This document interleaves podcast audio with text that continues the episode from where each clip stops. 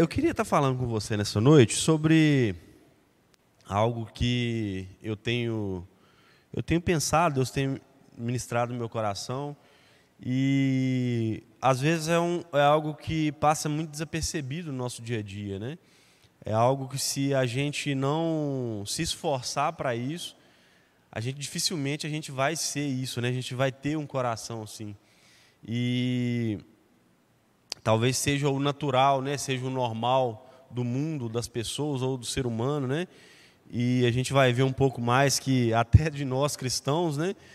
De alguns cristãos ter um coração ao contrário disso que a gente vai falar. Eu queria ler com você um texto que está em Lucas, capítulo 1, verso 46, para a gente começar.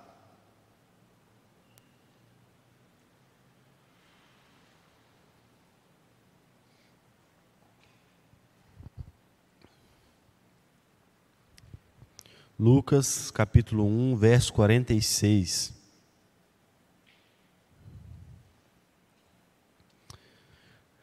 Fala assim: Disse então Maria: A minha alma engrandece ao Senhor, e o meu espírito se alegra em Deus, o meu Salvador, porque atentou na baixeza de sua serva. Pois eis que desde agora todas as gerações me chamarão bem-aventurada, porque me, porque me fez grandes coisas o poderoso. É santo e santo é seu nome. E a sua misericórdia é de geração em geração sobre os que o temem. Com o seu braço agiu valorosamente, dissipou os soberbos no pensamento de seus corações. Depôs dos tronos os poderosos e elevou os humildes. Encheu de bens os famintos e despediu vazios os ricos. Auxílio a Israel, seu servo, recordando-se da sua misericórdia, como falou a nossos pais para com Abraão e para com a sua e a sua posteridade para sempre. Olha que interessante aí. Isso aí é o comecinho aí da, do evangelho, né, de Jesus, de acordo com o relato de Lucas. E aí conta um pouco do início, se você ler um pouquinho antes, conta um pouco do início de como que foi a, a notícia para Maria de que ela seria a mãe do Salvador, que ela daria à luz a um menino, sem ter uma relação com o homem, né, que esse seria o Salvador de Israel, seria o remissor, que era o cumprimento da promessa de Deus, de que o reino de Davi nunca teria fim. E aí, após Maria receber toda essa promessa, toda essa revelação do anjo, ela vai para casa né, da, da sua prima lá, Isabel, lá, e fica lá. E aí ela vai e faz essa oração. Depois de tudo isso que acontece, ela faz essa oração ao Senhor, né? É, algumas Bíblias, talvez a sua, ter escrito, né, Cântico de Maria, oração de Maria. E o que eu acho mais fantástico nessa, nessa oração é que Maria, ela está diante de um, uma missão em que tantas outras mulheres gostariam de, de ter né, tantas outras mães gostariam de receber essa missão. Né, pode parecer uma missão linda, né, poética, lúdica, mas na verdade é uma missão muito importante, muito séria. Né, ao carregar no ventre é o Salvador, carregar Jesus, né, entrar para a história como essa pessoa. E o que mais me chama a atenção nesse texto é que Maria, ela se coloca inteiramente como uma serva de Deus. Ela fala assim, e no verso 48 ela fala: Porque atentou na baixeza de sua serva. Ela se coloca como uma serva de Deus, ela se coloca como alguém que está ali é, sendo usada por Deus, ela se sente privilegiada por estar vivendo aquilo ali, por ter sido escolhida por Deus para viver aquele momento. E aí o que a gente vê muitas das vezes, dentro desse cotidiano nosso, é que algumas pessoas, quando recebem determinada missão de Deus, seja de forma eclesiástica, ou seja no mundo, ou seja é, no seu trabalho, seja algo que Deus entrega e confia na sua mão, como algo grande, como algo de expressão, como algo que vai te destacar no meio da maioria, né, te entrega uma missão muito importante, algo muito valioso. Algumas pessoas não têm um coração tão entregue, tão grato como o de Maria. Maria, ela ora ao Senhor após receber essa, essa missão e se coloca como uma serva de Deus, se sentindo privilegiada. Ela exalta os atributos de Deus, ela fala assim: ó oh, Deus, isso é maravilhoso, porque o Senhor exalta e acrescenta para aqueles que são humildes, mas aqueles que se acham ricos, o Senhor despede vazio. O Senhor é o socorro de Israel, o Senhor é um Deus forte. Aquilo que o Senhor prometeu lá no passado para os nossos pais, aquilo que o Senhor entregou através de, de Moisés, de Abraão, tudo aquilo que o Senhor colocou, tudo aquilo que o Senhor falou está se cumprindo, glorificado seja o seu nome. E aí, para a gente ter e viver essa vida de, de um coração grato, é muito importante diante do Senhor. A nossa tendência, e isso vem muito né, da comparação, mas a nossa tendência, o nosso hábito, é de viver em função daquilo que a gente não tem né, em função daquilo que ainda nos falta, em função daquilo que Deus ainda não nos deu. Talvez comparando com o irmão que está do lado.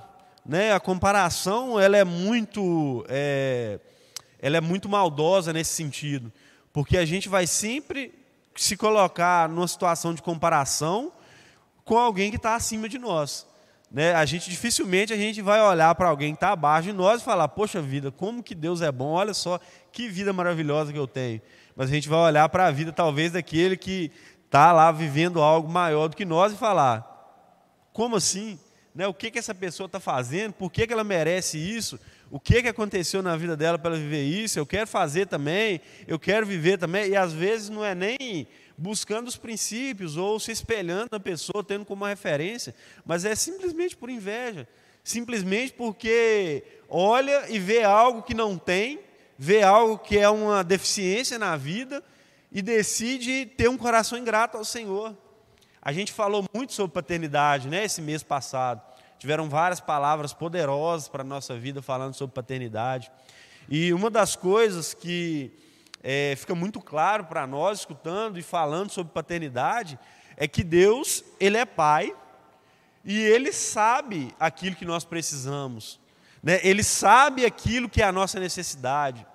Jesus ele fala assim: olha só, vocês não precisam andar ansiosos por nada, porque o vosso Pai que está no céu sabe das suas necessidades, ele sabe do que, que você precisa.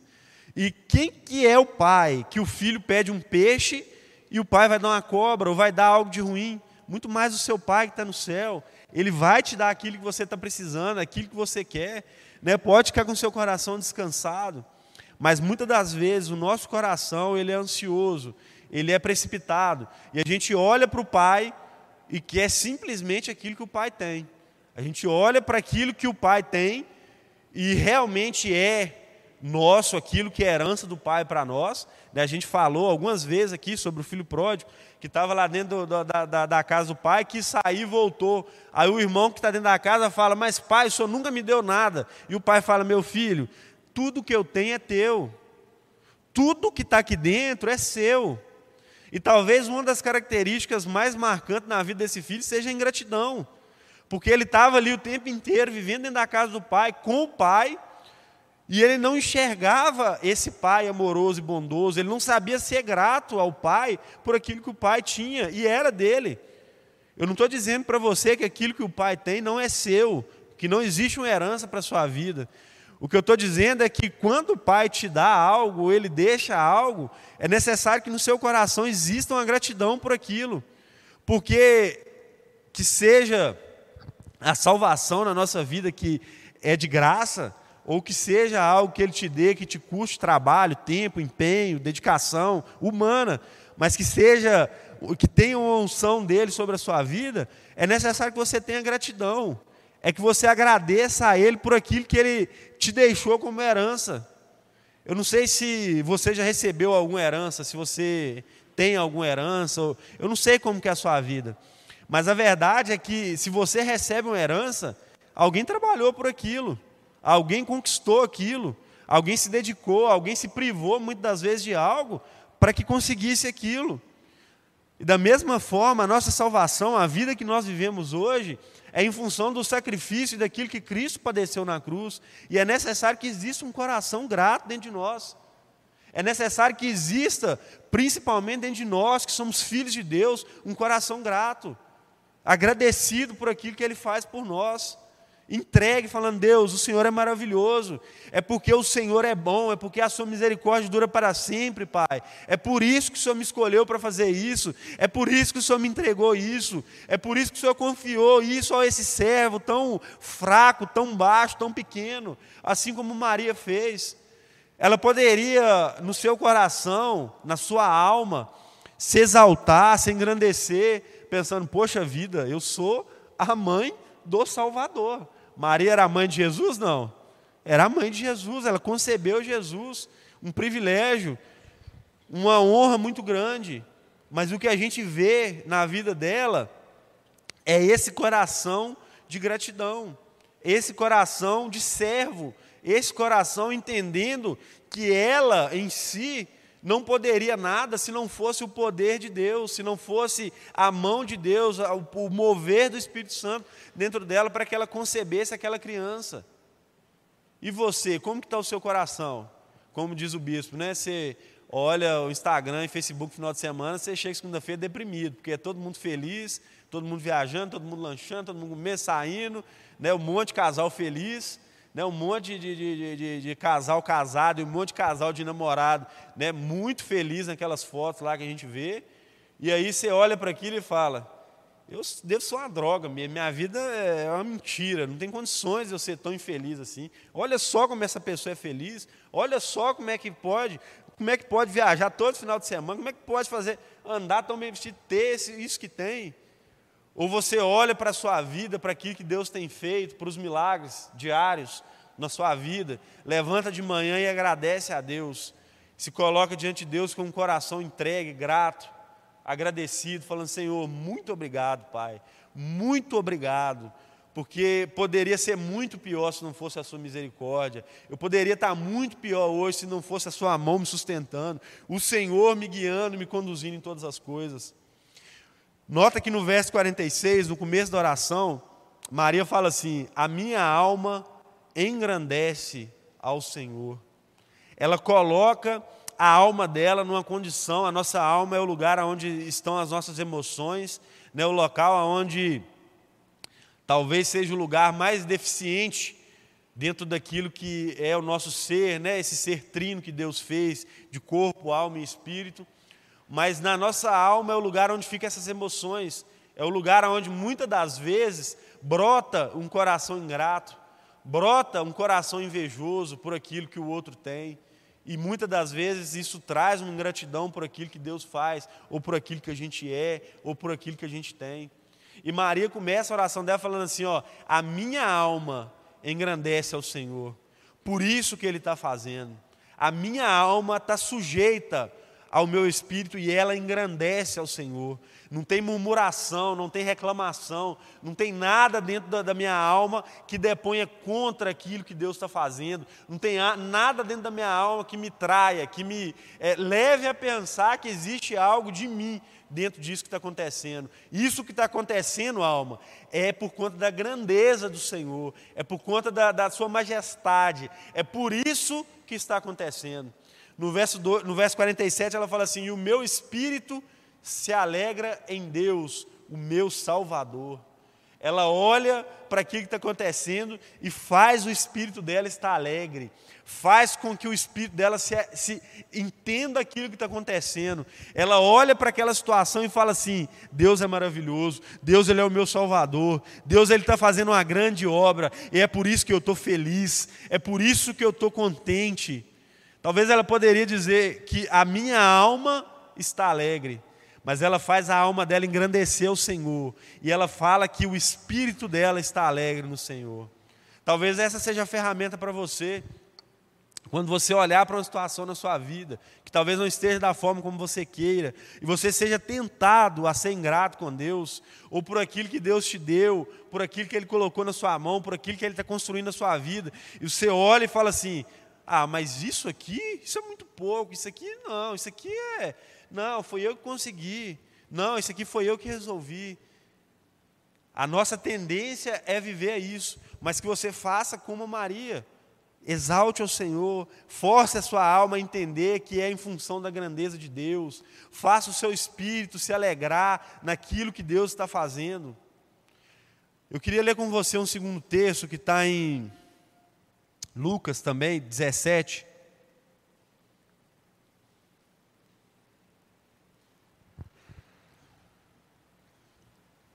No verso 11.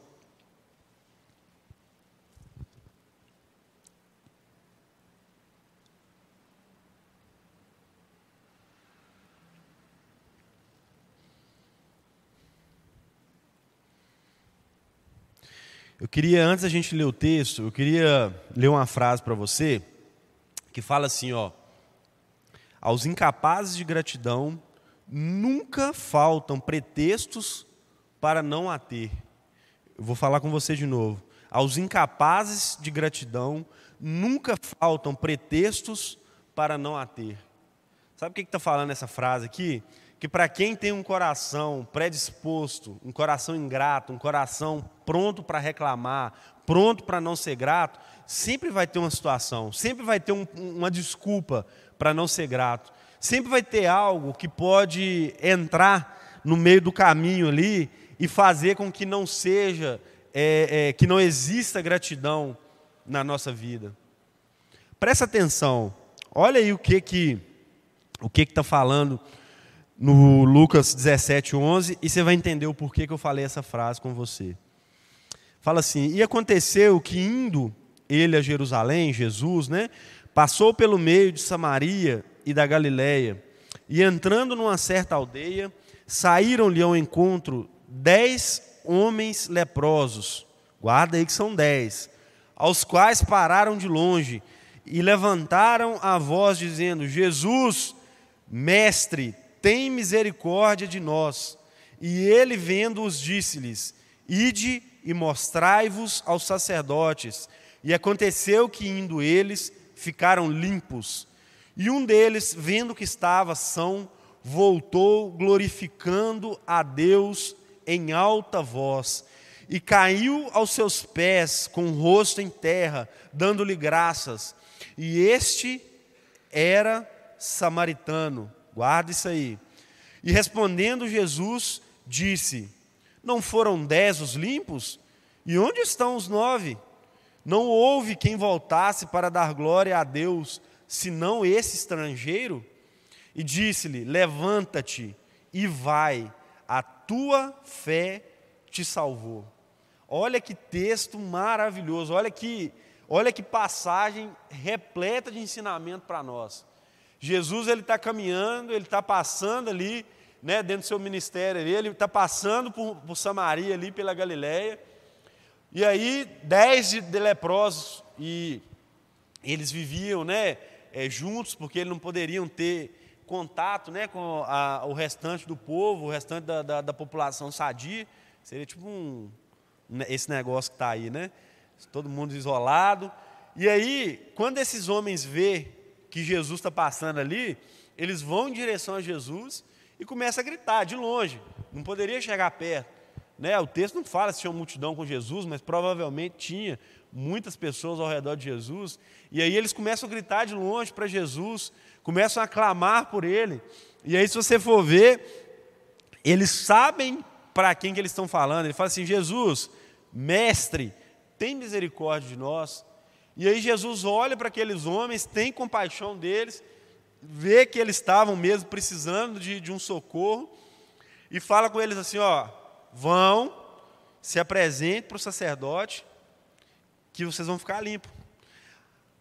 Aí, depois que eles fazem isso, os dez são curados. Os dez passam por um, um processo de cura na vida deles, e os dez são curados daquela doença. Só que o que Lucas escreve aqui, ele deixa relatado para nós, é que desses dez leprosos que são curados, apenas um volta para agradecer. Apenas um vê dentro de si que está curado, quando ele enxerga que ele está curado, ele volta cantando, gritando e louvando a Deus, agradecendo a Deus por aquilo que tinha acontecido. E Jesus, é, penso eu que de forma consciente, pergunta para aquele homem, fala, uai, mas não foi, uai não, né? É, é, mas o que aconteceu? Não foi dez que foi curado? Jesus ia falar uai não, né? Mas, mas não, não, seria, não foram dez que foram curados? Por que, que só voltou você? Cadê os outros nove? E aí eu coloquei essa frase exatamente por isso. Porque talvez a realidade desses homens, desses outros nove, seja exatamente essa. Teria um pretexto ou teria uma desculpa muito importante para não voltar e ser grato a Jesus. Para não voltar e falar assim: glória a Deus, fui curado, foi o Senhor, o Senhor realmente é o Salvador, o Senhor veio foi para isso mesmo. O que salta aos nossos olhos, os detalhes daquilo que está escrito, é que Jesus deixa muito claro que aquele único homem que retorna, ele era um estrangeiro, ele era um samaritano. Ele não deixa claro para a gente se os outros nove eram judeus, mas o que dá a entender é que os outros nove eram judeus. Os outros nove provavelmente conheciam e sabiam o que, que é que estava acontecendo, sabia qual que era aquele processo, sabia que existia um milagre, sabia que aquilo ali era impossível, foram até os sacerdotes sabendo que era um processo de purificação, que eles precisavam ir lá. Mas a verdade é que somente aquele que era um estrangeiro, aquele que era um samaritano, é que volta para agradecer a Deus para louvar o nome de Jesus e reconhecer aquilo que era um milagre que tinha acabado de ser feito. Olha para você ver que situação constrangedora. Você imagina se é com você. Pensa aí, vamos montar um contexto aqui de outra coisa aqui, para você entender, para tentar entender o que foi que aconteceu. Vamos supor que você faça uma festa linda, maravilhosa, o William e a Marcela fazer uma festa linda, maravilhosa lá no Vila Parque, o Braia, né, daquela assim, show de bola. Aí chama a igreja, chama a galera toda aqui, vai todo mundo. aí eu, recebe aí. Aí chama todo mundo lá, vai todo mundo para a festa do Braia. E aí o William vai, chama lá os amigos dele que não são cristãos e tal, vai para a festa também, curte lá a festa, aproveita, come e tal. E aí, beleza, sai todo mundo lindo, feliz, vai para casa. E aí o único que volta para agradecer o William, falar, William, que festa massa, viu? Nossa, glória a Deus. Rapaz, isso é Deus mesmo para fazer. Que coisa maravilhosa. Que espetáculo, que coisa glorifica a Deus. É um amigo dele que não é cristão. É um amigo dele que não conhece a palavra, que não conhece isso que a gente vive aqui. Um ímpio, um samaritano. Imagina como vai ficar o coração do William e da Marcela de saber que aqueles que deveriam ser os mais gratos, aqueles que estão convivendo diariamente, aqueles que estão juntos, aqueles que talvez sejam os companheiros de luta, né, de batalha diária aí, na hora que está lá se alegrando, os único, o único que volta para agradecer é um amigo que talvez nem conheça, nem nunca ouviu falar de gratidão, nem saiba disso, mas o coração dele foi grato pelo convite, o coração dele foi grato por aquilo que ele viveu ali naquele momento. Ele sabe que aquilo ali foi um curso para o William, mas para a Marcele, e por isso ele está agradecendo os dois, né, louvando a Deus pela vida deles, por ele ser feito aquilo. Qual que você acha que é o sentimento do coração? E aí Jesus acaba de curar dez homens de uma doença que era incurável, nove deles provavelmente pessoas que eram da linhagem dele, era o povo de Deus, e talvez tivesse alguma coisa para fazer, talvez foi curado, falou assim, poxa vida, tem muito tempo que eu não vejo meu pai e a minha mãe, ô Jesus, pô, papai e mamãe, te conheci hoje, Jesus, aguenta aí, Papai e mamãe, né, Jesus? Vou lá agradecer para papai e mamãe, que tempão que eu não te dou um abraço. Né? Talvez os filhos, talvez a esposa, talvez os amigos, talvez tivesse outra coisa. Ou talvez tivesse um restaurante que eles gostavam de ir antes de pegar essa doença, essa lepra, e aí eles vão e param. Não, eu tenho que voltar naquele lugar. Agora eu posso estar em convívio. Agora eu posso voltar ao meu convívio normal. Agora minha vida é normal, eu tenho outras prioridades. Agora tem outras coisas para me fazer. Aguenta aí, Jesus, espera aí. Mas o que deve existir no nosso coração, quando Deus faz algo dessa forma, algo simples ou algo extraordinário, é que exista dentro do nosso coração esse coração grato, esse coração de voltar para aquela pessoa que te ajudou em oração e falar: Deus fez, Deus fez um milagre, graças a Deus, glória a Deus, aconteceu. Pergunta para o bispo, pergunta para a pastora. Quantos voltam para falar assim? Senhor orou por mim por isso, E aconteceu. Para dar testemunho, para mostrar que aconteceu mesmo, que a oração teve valia, para honrar, para valorizar, são poucos. Porque a maioria se esquece ou acha que aquilo foi algo natural. Né? Às vezes fala, ah, não, aconteceu, você está ficando doido. Eu conheci uma pessoa que resolveu o problema.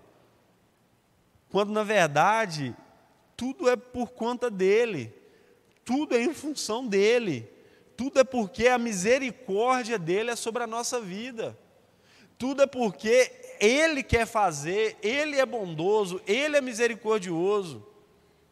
E muitas das vezes nós estamos dentro da casa do Senhor e o nosso coração é ingrato, o nosso coração é soberbo, nós somos presunçosos, nós achamos que é por conta do nosso trabalho, nós achamos que é porque a gente estudou muito, porque a gente se preparou muito, a gente acha que é porque algo aconteceu no meio do caminho e a gente deu sorte, quando na verdade é Deus. Olha para a sua vida nesse momento e lembra de coisas que Deus fez. Lembra de coisas que para você algum tempo atrás era impossível. Que para você, talvez, quando criança, você olhava e falava assim: é impossível, não tem como eu viver isso. E talvez hoje você viva isso, e existe uma ingratidão no seu coração, uma soberba. Você olha e acha que isso é algo comum. Você não consegue olhar e ver a mão de Deus agindo. Você não consegue olhar e ver que Deus fez um milagre na sua vida para acontecer isso. Nós precisamos mudar a nossa mente, mudar o mindset.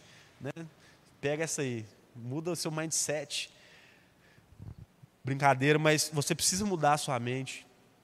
Você precisa resetar a forma como você enxerga. Você precisa não só ser grato a Deus, mas ser grato também às pessoas.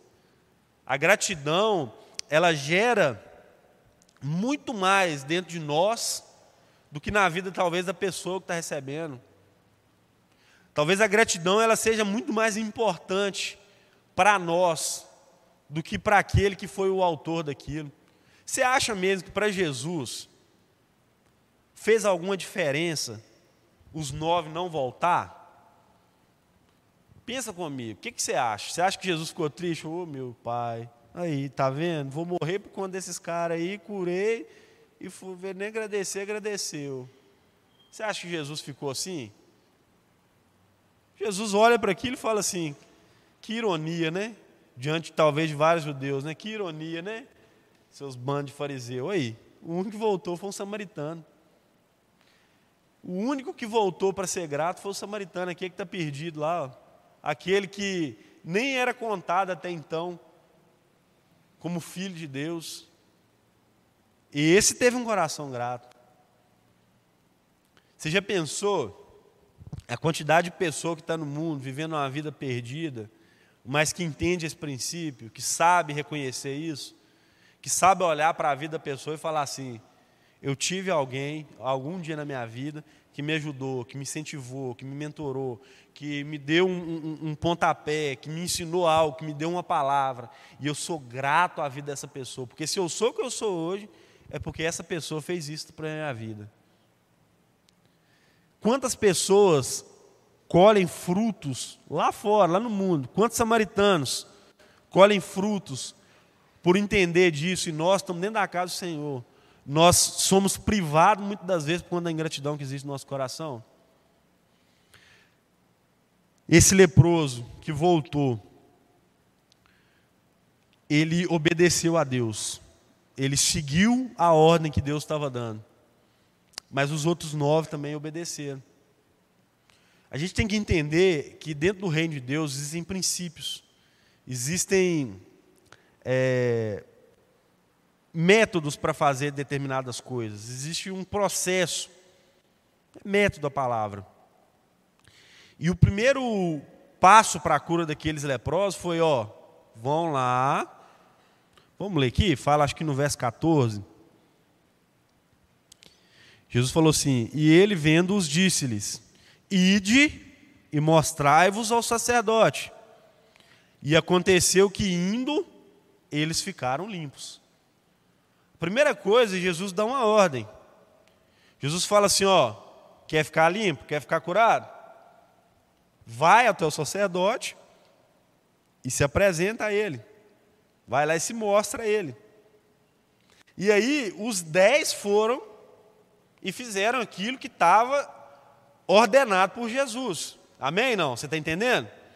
Talvez você olhe e fale assim: você vem ao culto, você entende os princípios, aí a gente faz o um momento dízimo, da oferta, e aí quem está ministrando aqui fala assim: olha só, é um processo de semeadura, você vai colher, se você plantar, você vai colher. Se você, aquilo que né, você coloca diante do Senhor, Ele é fiel para te recompensar, para honrar essa semente.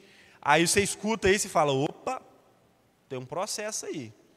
Aí você quer dinheiro, você quer ficar rico, você quer se dar bem na vida. Não que tenha nada de errado nisso, tá, gente? Eu não estou falando que tenha nada de errado nisso. Ser rico não é pecado, ter amor ao dinheiro é pecado.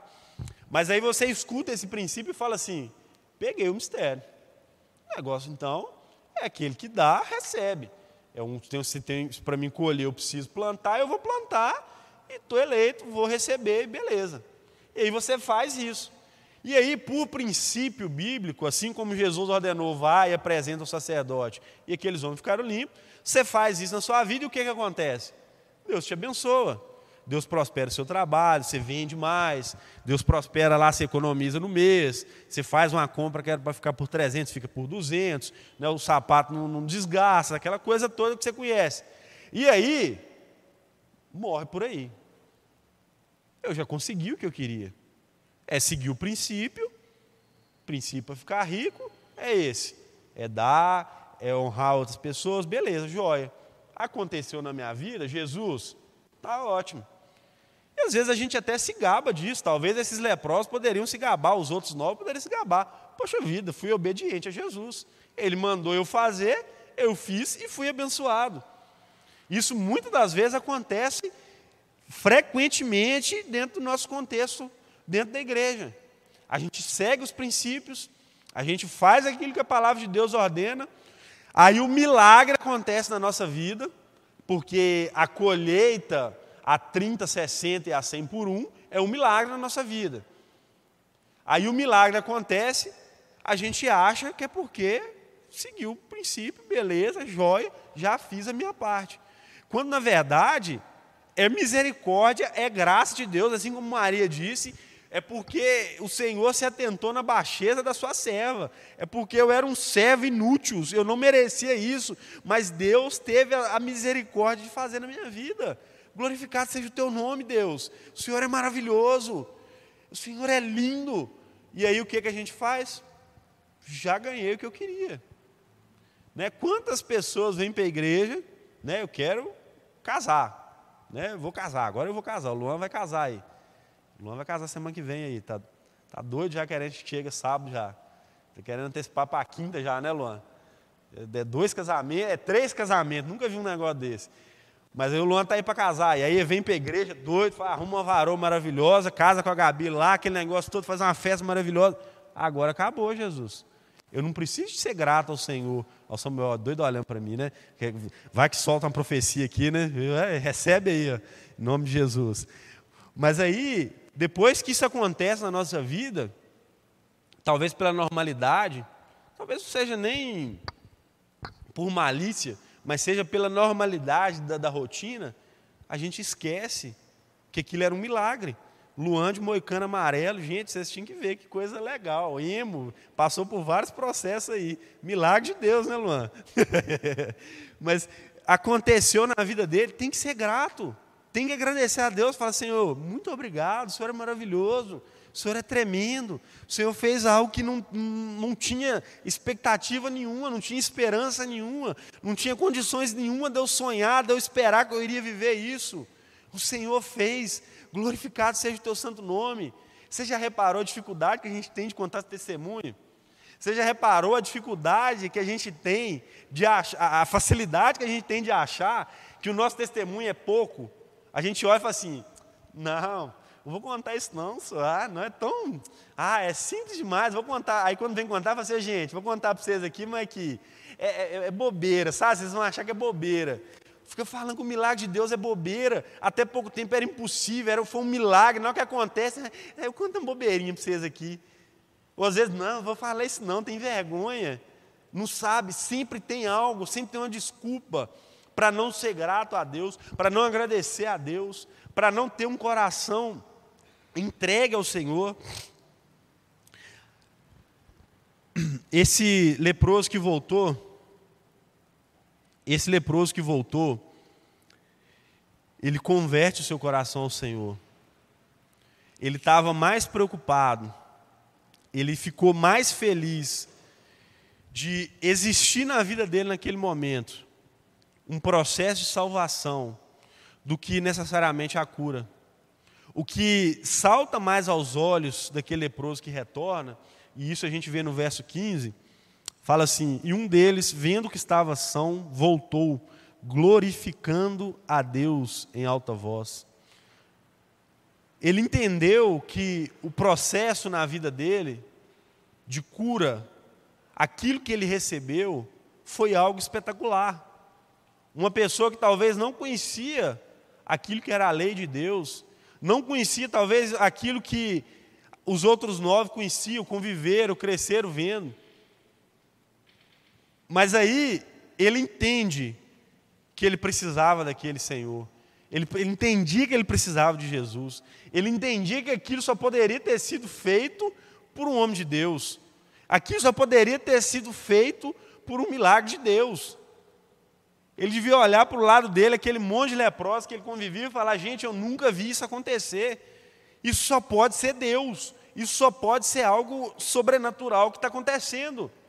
E ele retorna, e aí ele se prostra, ele reconhece Jesus, ele, ele se prostra aos pés de Jesus e fala no verso 16: E caindo com seu rosto aos pés, com, e caindo aos, aos seus pés com o rosto em terra, dando-lhe graça, e este era um samaritano.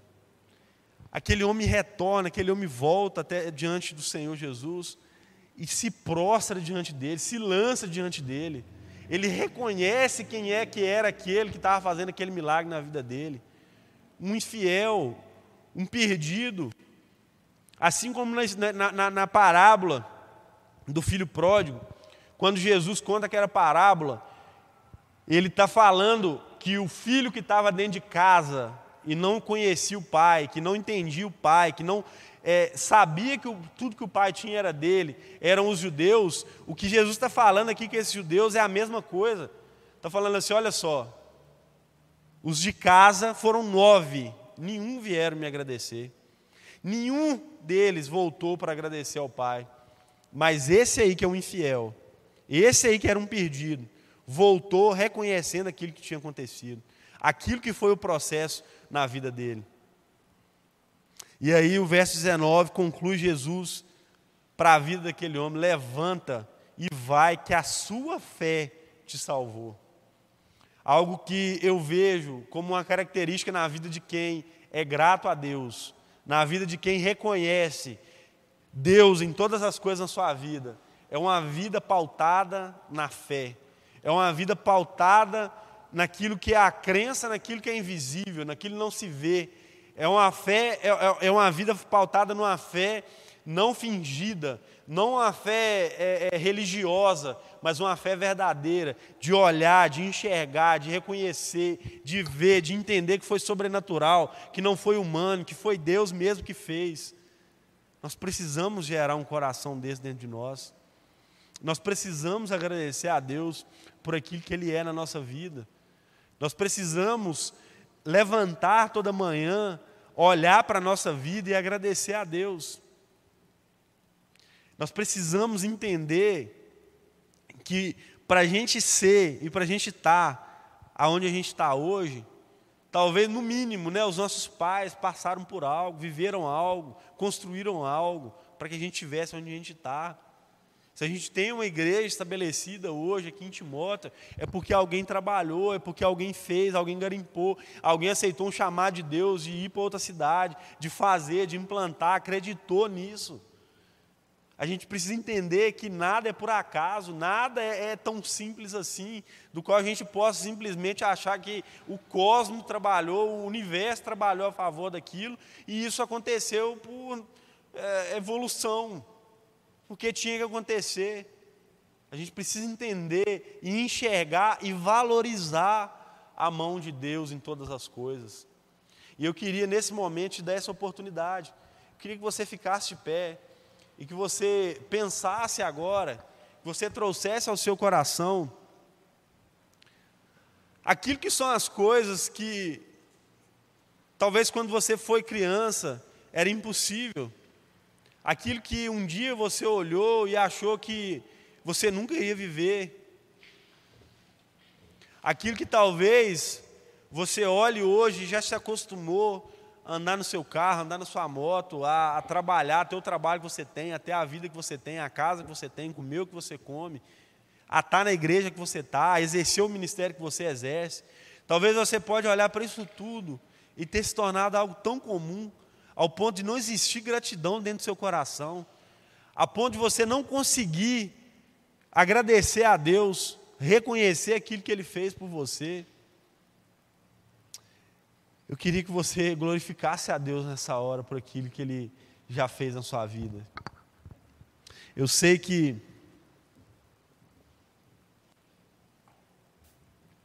eu sei que o processo dele na nossa vida ainda não acabou. Eu ainda tenho muitos sonhos. Eu ainda tenho muitos desejos que ainda não passou nem perto de eu conquistar, que hoje para mim é impossível, que hoje eu olho como aqueles leprosos e penso assim: Deus, impossível, sem chance. Mas eu sei que um dia Deus vai fazer isso na minha vida, na vida da minha família, e eu vou ter um coração grato e falar assim: Deus, foi o Senhor, porque algum tempo atrás isso era impossível não tinha condições de eu viver isso que eu estou vivendo, Deus. Eu sei que é a tua mão poderosa. Talvez o que falte para você viver isso que está dentro do seu coração e agora, isso que é o desejo do seu coração que você ainda não viveu.